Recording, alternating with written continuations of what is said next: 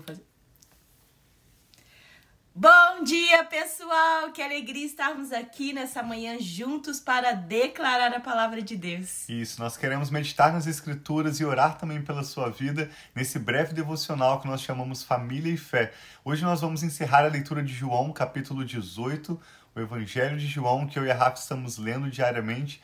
Ontem nós iniciamos a leitura do capítulo 18 e hoje nós vamos encerrar quando Jesus é preso e vamos meditar nessa breve escritura e também orar ao final dessa live pela sua família. Nós sempre começamos pedindo ao Espírito Santo que nos dê entendimento, que nos dê olhos para ver, ouvidos para ouvir, e assim nós podemos meditar e receber revelação, entendimento do Espírito Santo. Fique conosco até o final desse breve devocional. Nós temos certeza de que o Senhor Deus falará com você Amém. e queremos orar juntos contigo na certeza também de que ele nos responderá.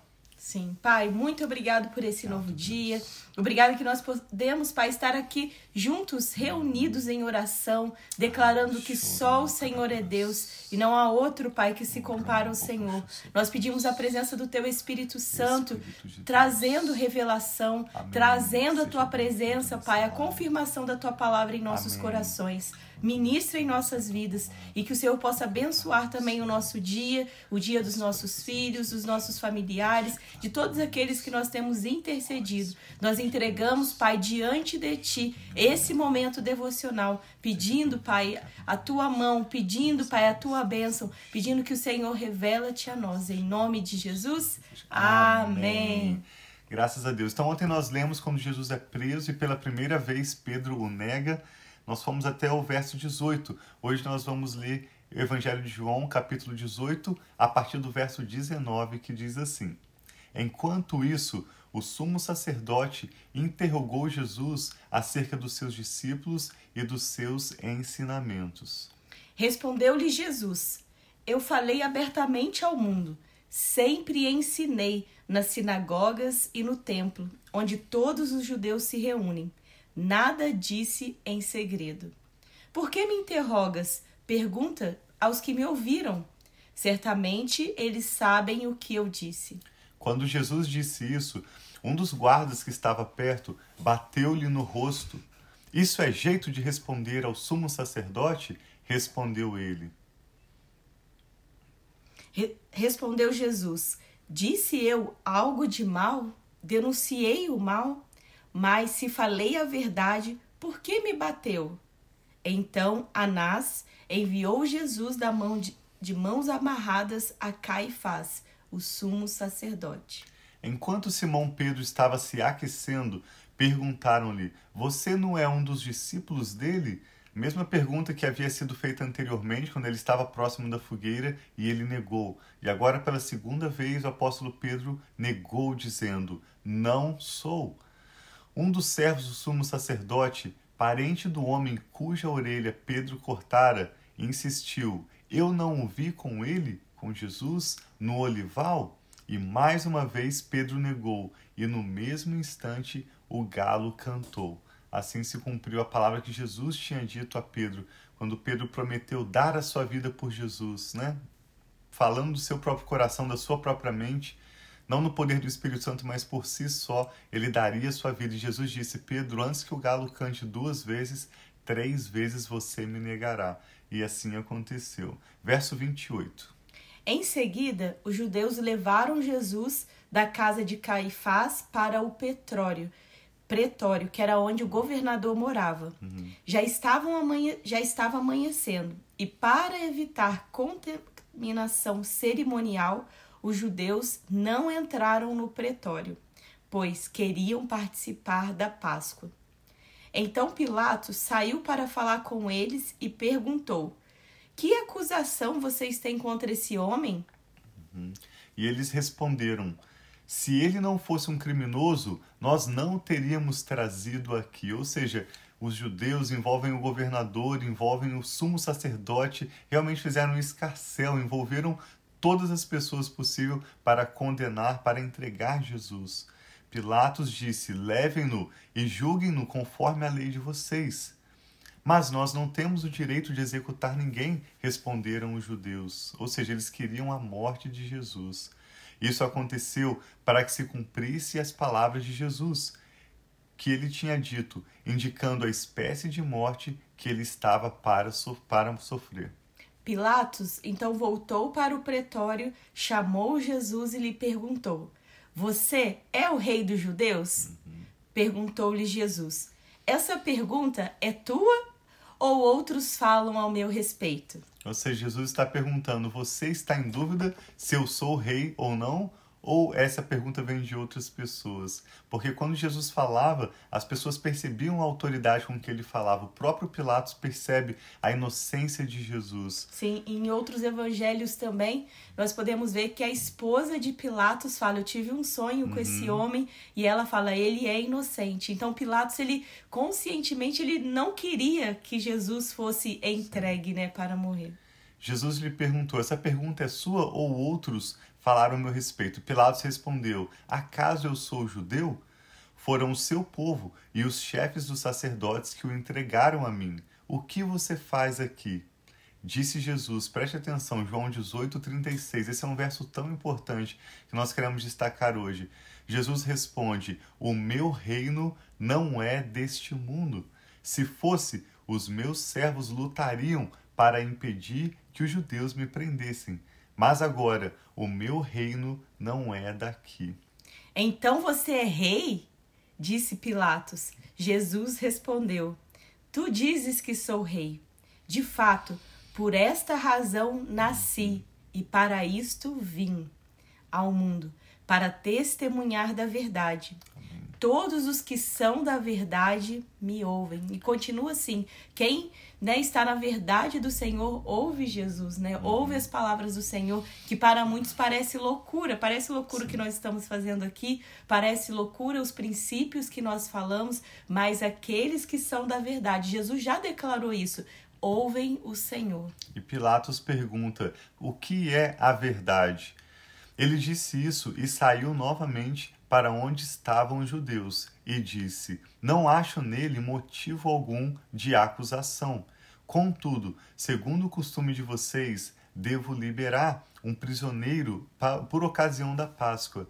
Querem que eu solte o rei dos judeus? Eles, em resposta, gritaram: Não, ele não. Queremos Barrabás. Ora, Barrabás era um bandido. Então, esse texto começa com o sumo sacerdote e em seguida Pilatos questionando Jesus, quem ele é, qual é a sua mensagem, por que ele está sendo acusado. E o que nós vemos da palavra de Jesus é que sim, ele é rei, mas o reino dele não é desse mundo. Nós queremos destacar que Jesus estava sempre anunciando o reino de Deus.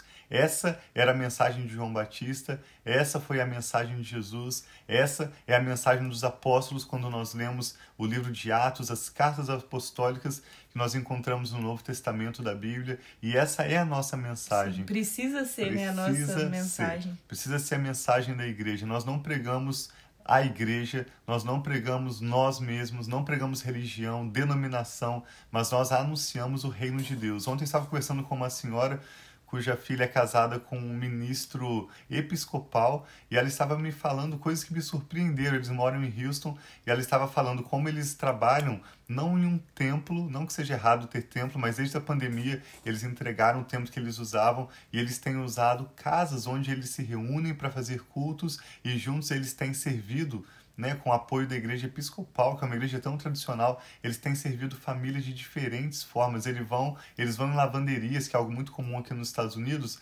pagam a lavagem das roupas para as mulheres que estão ali e eles pregam o evangelho para elas. Até mesmo aquelas que são crentes recebem a ceia do Senhor. Eles têm feito distribuição de alimentos, como nós também fazemos na, na nossa igreja, e distribuição de roupas gratuitas para famílias carentes e de tantas formas servido à comunidade e à medida em que supre as necessidades físicas da comunidade, também tem a oportunidade de ouvir as pessoas abrirem os seus corações, orar com essas pessoas, pregar o evangelho do reino de Deus a elas. Então, que assim seja o seu coração, a sua decisão, como tem sido a minha decisão e da Rafa. Sim. Não falar sobre qualquer outro assunto a não ser sobre o reino de Deus, anunciar a pura palavra de Deus e assim deixar de lado as nossas opiniões, aquilo que nós pensamos, aquilo que nós gostamos quem nós somos, não falamos muito sobre a nossa própria congregação local, mas nós anunciamos o evangelho do reino de Deus, porque ele é rei, mas o reino dele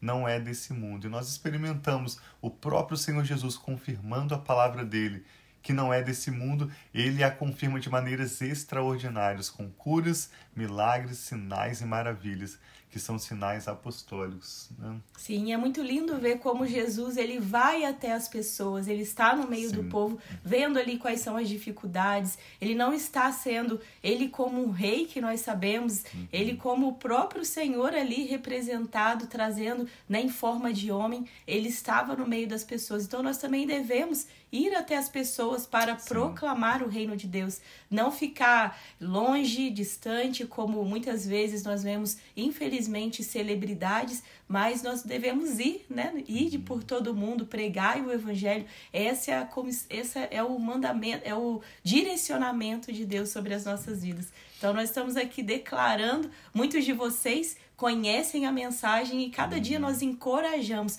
continue multiplicando essa mensagem. Se você está num, num, num, supermercado, se você está numa padaria, se você está conversando com amigas, vocês que são mães, talvez esteja num parquinho, dê o seu testemunho, declare o reino de Deus, Amém. o que o Senhor fez na sua vida, porque isso daí é poderoso.